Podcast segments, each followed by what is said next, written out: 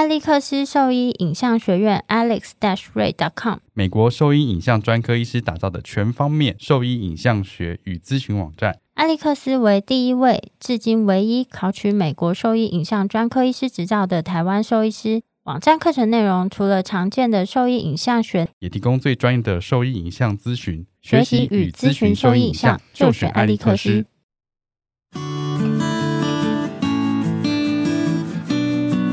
现在收听的是 Wonder Vet Talk 超级好兽医的闲聊时间，我是兽医师林哲宇 Steven，我是兽医师肖慧珍。在这边，我们会用轻松谈论的方式，带给大家一些简单而正确的小动物相关资讯，也会和大家分享一下兽医师日常发生的有趣事情。嗯，兽医师就是我们两个的有趣事情，所以我今天要跟你讲一个有趣的事情。你以前玩过电话吗？小时候玩电话什么意思？就是玩电话，就是你拨电话。什么叫你说拿起来这样玩？不是啊，玩电话是什么意思？拨电话出去，家里打给谁？就乱打，玩电话乱打。没有，我没做这种无聊的事情。我以前小时候会，因为我看我超我超喜欢看电视嘛，那上面就有很多巧莲智的那个广告，然后就有电话。是订购专线吗？哎，算是，可是我哎不算订购，反正就是可以打给巧莲智，可以打电话给巧虎。不是，那是是是接线生接的，所以我那时候就我每天打哦，你每天我每天都跟那个跟那个巧莲智的那个接线生讲，然后。他会他因为那个很很有趣，他都会播那个给小朋友听。我就说我是因为我是小朋友嘛，所以我就拨这个电话，然后他就会播那个巧虎的声音给我听，或者是那个里面角色巧玲啊，不是有个叫巧玲吗？有吗？不是巧玲跟什么巧虎、陶乐比？陶乐比是那只鸟吧？对啊。那女生的那只呢？有一只羊跟一只兔子，我忘记了，我忘记了，太久了，大概三十年前的事情。然后不是他就会播那声音给你听，所以我就是每天都打。嗯，然后终于有一有一天他受不了了，我又打了嘛。不是你打就要找谁？没有我打那个是那个他就会接起来啊。但他总会说喂你好，或是他会给你一个，我可能就说我是谁这样子，然后他可能有知道，因为每天都打嘛。终于有一天他受不了了，他就没有东西可以播了，他就说：“你一直听，一直听，都给你听完了。”哦，所以所以他其实你打进去，他不会跟你讲话，他就是跟他会跟你讲话，只是他会他会帮你转成就是里面的角色的声音，就是可能有录一些好玩的东西啊，因为他有很多教材嘛，他就放一段给你听，然后听完就挂掉这样子。所以你去，你总是要先说：“喂，我是林泽宇，然后我要找谁？”没有，反正我打，我忘记我讲什么了。三十年前，最好是你记得。啊 那你干嘛提这个莫名其妙？然后呢？这个是前奏哎，就是反正哎，可是你知道吗？他很努力的，很有耐心的听我这样子，每天每天这样打电话烦他，最后他就我就定了巧莲智啦。可是那也不是你定啊，你又没有付费能力。最后就是他说没东西听了，然后我就拿给我爸妈，然后我爸妈就就定了。就订了巧莲字，不知道订了一一年还是两年这样。我觉得这个行销手法好怪。然后没有，我要讲的事情是我儿子最近就玩电话。然后，所以你又订了，你也订了。不是不是，因为他现在也在看电视嘛。你一定不知道有一个卡通叫《屁屁侦探》。我不知道。我还真你在听那个就是。动画的那个名称，然后跟那个动画，就觉得说好像在胡闹，对不对？很像很像蜡笔小新的感觉，对，类似类似，他做的很认真诶，而且他很有趣，就是他每每次动画都会叫你找一些东西，就是让他思考，然后去看那个影像。我小时候都看那个乌拉博士啊，没听过，我没有看过，怎么可能？我们的年代有点太久。十万个为什么啊？哦，没有，然后再来的话就是，那就是他玩电话，原因他要打给屁屁侦探。因为他的歌前面有一个 I Q 有一一零四，然后他就打一一零四，嗯，但是他打到就是反正就打到一一零，就警察来了。哦天哪！对，然后我老婆就在厨房在在煮饭，然后突然就警察来，我说 发生什么事情？就是我儿子拨到警察去，真真的很抱歉，真的很抱歉。你看，还有人家这警察先生很忙碌，真的很抱歉。我老婆就说，她想说为什么他要打一一。那个我儿子还说他还有拨一个四啊这样子，然后他想不通为什么他要打一一零，然后我就说因为那歌里面是 I Q 有一一零四，然后他不知道 I Q 是什么，所以他就打了一一零四，但是不知道为什么就最后是一一零，所以警察就来了。这样以后电话是不是也要像手机一样改指纹辨识？没有，我通常我就是要避免这个状况，所以他们拿起电话，我就会生，我就会凶他们啦。你这样很像那个狗的那个就是但是反应，就我已是说经他已经拿拿拿电话，你就是骂他，他就不敢去拿。对，所以我都想尽量制约他们。没有想到，就是我不在的时候，他们还是做了这件事情，而且第一次玩电话就玩到一一零去了，可恶。嗯 OK，那我们今天其实最主要讲的是膝盖骨异位的问题。膝盖骨，诶、其实很多情况下是我们讲了这个结构，呃，一般人很难理解说这个位置在哪里，因为动物跟我们的相对解剖位置还是有一些不一样。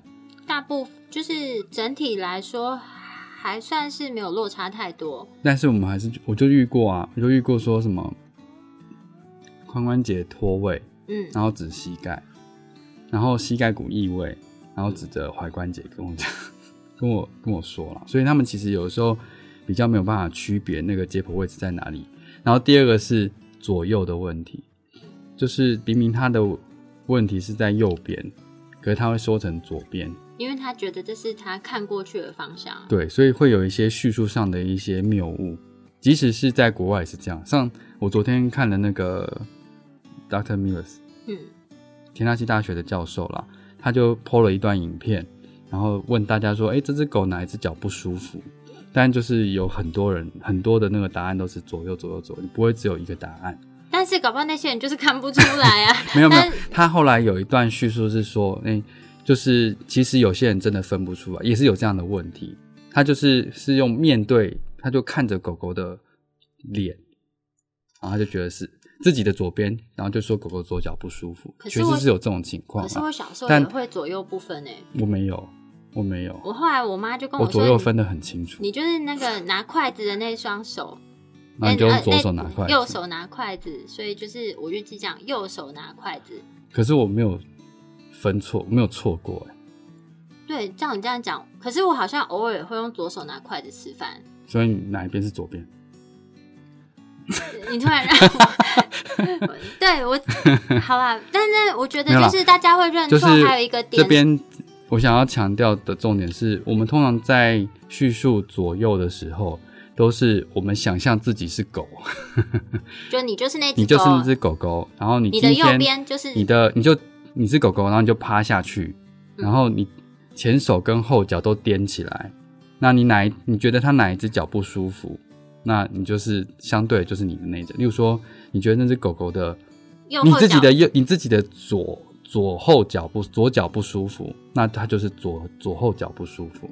那你自己的左手不舒服，那就是它的左前手左前脚不舒服，这样子的叙述会比较正确。我现在脑中然后等一下，我哦好想讲这个，你让我讲。哦，我脑中一直浮现，就是你前两天传给我那个图，什么？就是膝盖骨异位，但圈着他的手肘。对啊。哦，再来就是你大家在 Google 上面在搜寻的时候，你只要打狗膝盖骨异位，要注意一下，因为有的时候他们就是像我我讲的，你的解剖位置跟你的左右其实是会有一些谬误的，即使是网络上的文章都是一样，它有可能会有错，不一定是兽医师看过的文章，要特别小心啊。所以你在看文章的时候要看一下，说撰文的人是谁，有没有挂名，对，这个还蛮重要的。看说是不是真的可信啊。嗯然后不要把一些错误的资讯吸收在你吸收吸收进去，像我们讲的东西，你就可以吸收进去，没有关系。很好，对，那。我刚刚讲了，呃，你刚刚在讲教他们怎么辨识左右对边，，第一个是左右嘛，然后第二个就是为什么要教你对呃趴下去之后，你前肢跟后脚要踮起来，原因是这是这这是狗狗跟猫咪正常站立的姿势，就他们在站的时候，其实只有指头是贴着地面的，所以它的手腕是离开地面的，然后它的那个脚踝是离开地面的，所以你现在看到它的脚跟的地方，就、呃你现在摸你的脚，就是它现在的那个我的脚跟，就跟它脚跟位置是一样的。那通常它都是离开地面的。那膝盖的话，其实就是前侧的地方，所以我们在触诊的时候摸的摸的那个位置就是膝盖的位置。然后在狗狗的话，膝盖骨就是跟人一样，它其实在滑车沟的中间。滑车沟怎么办？哦，这个很滑车沟就是股骨，就是大腿骨的远端的背侧缘，它其实是有一个软骨覆盖的地方，然后那边的话是啊，那边就是 平滑的，然后会有一个正常的沟槽在，就会有点像那个一个轨道啦，它就像一个轨道，所以那个你的膝盖骨它就坐落在上面，那你可以摸摸自己的膝盖。很顺畅，没问题。那那个下面其实就是有个沟槽，那狗狗其实也是一因为人的膝盖骨很大颗啊，那，你就摸摸看嘛。你很难去，就是我觉得不是特别清楚解剖的人，他很难。哪会你摸的膝盖很明显啊？我摸我的膝盖很明显，但谁会把我的意思是说，你可以以先摸摸看你自己的膝盖。那狗狗的膝盖其实类跟我们长的其实是一样，只是缩小很多而已。那对，就是所以说你在触诊，通常医生在触诊的时候，你要非常理了解这个解剖学，因为它从四头骨肌接四头骨肌肌腱下去是膝盖骨，然后膝盖骨韧带，然后接到胫骨肌前侧，这是一条一条线的。所以我们在触诊的时候会这样从上而下一直往下摸下去。如果真的对这些解剖名词完全的搞不清楚，那可以看我们网站上，就是画吗？哦，我有画啦，有啦，就是一个是我画的。好是，对，因为我画图真的很丑，只能看林医师画的。没错，所以你可以配合我的图片再去看一下我的叙述。那这个就是它膝盖的位置，然后再来的话，正常它就是应该在这个沟槽这个轨道里面，所以它脱轨了，其实就是异常的。那脱轨的方式是怎么样呢？就是它会从内侧或者外侧跑出来，尤其是在活动的时候。嗯，然后在一般来说，在这种小型犬种比较常见的还是内侧异位为主，然后大型犬的话，有时候会有外侧异位，但是它的就是发生的机会没有像小型犬来说这么高。相对比例低很多啦。然后在小型犬内侧异位的比例至少，呃，在临床上看到至少八成左右都是内侧异位比较多。然后另外的话就是外侧异位通常产生的症状会比较明显一点，所以说即使级数很低的膝盖骨外侧异位，通常会建议手术矫正会比较好。哎、我觉得那个有时候异位啊，我觉得我都会跟他们讲啊更更简单一点，就是说我会说这个是那个膝盖骨习惯性脱臼。习惯性脱臼，对啊，因为他就是活动的时候，他就是会这样溜出去，然后再溜回来，就是它会那是二级。对哦，讲到级数，那我们就刚好顺便带到我要讲的级数。对，我就是有时候会因为异位有点难难理解，所以我就会说，就是在不对的位置啊，异位不就是这样子吗？异位性皮肤炎就是不在接触的位的的地方发生皮肤我就会用用不同的方式跟他们形容这个疾病，就是、嗯，你要习惯异味这个讲法，因为这是比较多人用的。这是最大家最通用，然后相对来讲是比较正确的说法。嗯，比较嗯，至少我们是这样用啊。然后有听过的，当然就是脱臼啊、脱位啊，还有什么？嗯，大概这些吧。脱臼、脱位。跑掉，好，这很通俗。然后你这。样说，有啊，然后你这样就是有一，些阿公阿妈来，哦阿公阿妈来就会说啊，这个他那个好像膝盖安安转就造起啊，你没有遇过这种吗？我没有哎、是哦，好吧，我的阿公阿妈要讲英文呢。好，你的阿公阿妈比较高级，讲英文我就不相信他跟你讲这个 Luxation luxation，really？Luxation，哇哦，Yep 海龟阿妈，对，还可以。Luxation，拜托，在国外阿妈英文都很好，好不好？废话，他要这样子沟通啊，不然嘞。哦我刚就是刚讲到哪里？没有，那我们大概就讲一下，你跟大家介绍一下，就是膝盖骨异位它的定义，就是我们怎么样去区别说它的严重程度啊，然后还有就是临床症状会看到哦什么样的情形。呃，我们我这边要讲的比较不一样。那呃，先先讲一样的部分啦，就是正常我们在做触诊的时候，你可以去初步的去分级，但这个级数是很粗略的。怎么说？当然这个其实是最简单，因为你不需要有特别的仪器，那你只要有一双手，一双了解解剖结构的手就可以了。然后去做它的那个触诊，那你可以知道说膝盖骨，你要先摸到膝盖骨在哪里。我们也是遇过，就是摸不到的啦。我是说不知道某一些医生 没有啦，啊，没有啦，没有啦，就是我们会先找到膝盖骨在哪里，然后确定它的位置是在正常的滑车沟上面，然后再的话会做一些弯弯折跟伸展，看看说它是不是在这种活动状态下都是稳定的。那触诊上的分级是可以分一到四级。那第一级的情况就是你在正常活动它都 OK，可是你有一个外力把它往内推或往外推的时候，可以分可以从横向横向脱离那个滑车沟，就脱轨了嘛。脱轨。横向脱离这个滑车沟的情况，其实然后再来就你放掉之后，它就会回到正常位置上。那这个是膝盖骨脱位或异位的一级。那正常来说，其实这是不会有任何明显的临床症状，因为它平常在活动的时候，它都是在正常的位置上。所以基本上来说，它算是呃，来就是意外发现啦，比较多是呃意外发对，现。通常都是因为这大部分是先天的嘛，所以有时候是打预防针，我们就例行性在做触诊的时候就会摸到。那大部分就会跟他说他有这样子的问题，那后续可能要呃要追踪一下，看有没有越来越严重，或是他都停在这个这个级数，就比较不用担心。就是先天这个用词，我觉得现在好像也会有蛮多争议的，因为呃，它是发育的时候出现结构上的异常，导致后来这个疾病，所以其实现在有些医师他不会用先天来形容这个问题？不是他不用 congenital，他会用那个发育性的疾病，因为它可能会随着就是它的骨骼发育，然后没有做一些控制，然后他的情况会变得越来越糟，或是急速变得越来越糟。所以我现在看到比较新的那个 paper，它里面大概都是会写发育期的疾病，它不会写先天疾病，所以这个会有一些定义上的落差。OK，然后再来的话就是第二集，第二集的部分的话就是你平常在活动，这个其实是比较容易被我们发现的一个时期啦。就大部分你可能在它活动的时候，你会发，你或者是你抱它的时候，你会觉得，哦，有什么东西弹出去的感觉，咔，这种感觉。那其实这个在骨关节来说，它是有一些异常的。那这就表示说，它在弯曲的时候，或者是某些动作的时候，它会跑出去。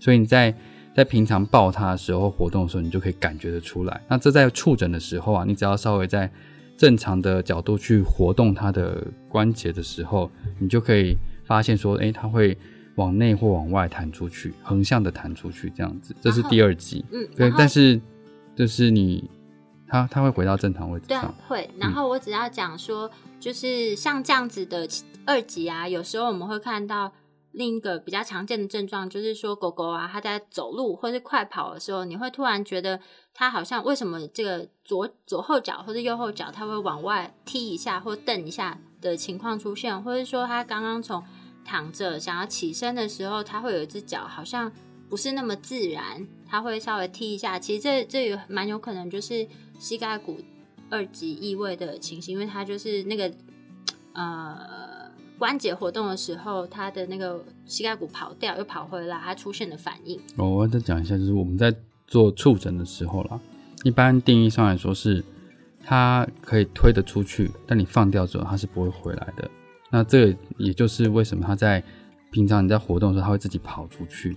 那触诊的时候，它就会呈现这样的状态。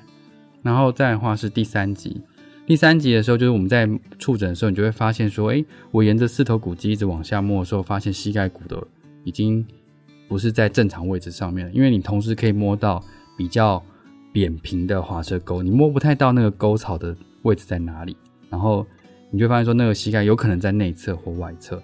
所以第三集的定义是，那个膝盖骨本身就已经不在正常的位置上了。不过你在施加压、施加外力的情况下，例如说你往内或往外推的时候，你可以把它推回正常位置上。但是你放掉的时候，它会又跑到异常的位置上。哎说到这个，我要讲一件事，就是嗯你有没有看过？就是有一些事主来啊，他们的狗狗他们是二级膝盖骨异位，然后他就会跟你说：“哦，这个它常常跑掉，但是我就是把它推回去了。”然后就推推去哪里？不是啊，就是其实二级它你不用真的用力去推或什么，它活动它自己就会回去了。但是哦，就是蛮长就会有一些事主啊，他就会说：“哦，这个刚脱臼，然后把它推回去了。”就不用就这样。饲主来，我在社团上看到很多这一种的啊、就是什么去去给乔古师说，哎、他把它推回正常位置了，但其实这个级数上来说，它就是会跑出来、跑出、跑进去，就是。要推，然后这个 这个你来医院，我也我也是推得回去啊。没有，他们会教、那个，就是你的诊，你你不知道你的诊断，然后你在做这件事情，其实是没有什么太大意义的啦。但他们就会教他们说，哎、当他跑出来的时候，我教你怎么推回去，推回去，按那点后啊没。有，这个不对，这在我们之后会再讲到这个膝盖骨异位的一些可能产生的一些并发症后果，然后跟比较常常比较合适的一些治疗方式。那刚刚讲第三集嘛第，三集再讲然后第四集哈，第三集第三集的状态，如果都还是没有去处理它的情况下，最严重就到第四集。第四集的第四集的话，它就是呃，一般我们在触诊，呃是有时候甚至不用触诊了。你在看狗狗站立的姿势，其实就可能会有一些异常。怎么说？因为第四集它其实已经是呃膝盖骨内往内或往外，呃，在不正常的位上已经张力很大了。所以你可以发现说，那狗狗有可能是呈现半蹲的姿势，只是它膝盖是外翻还是内翻。半蹲姿势的话，表示它内侧张力很强，它会把它拉在膝盖会往内侧偏离，然后一直在那个位置。然后一般来说，我们在触诊，你根本完全没有办法把它拉到正常位置上去。那这是第四级，它没有办法回到正常位置。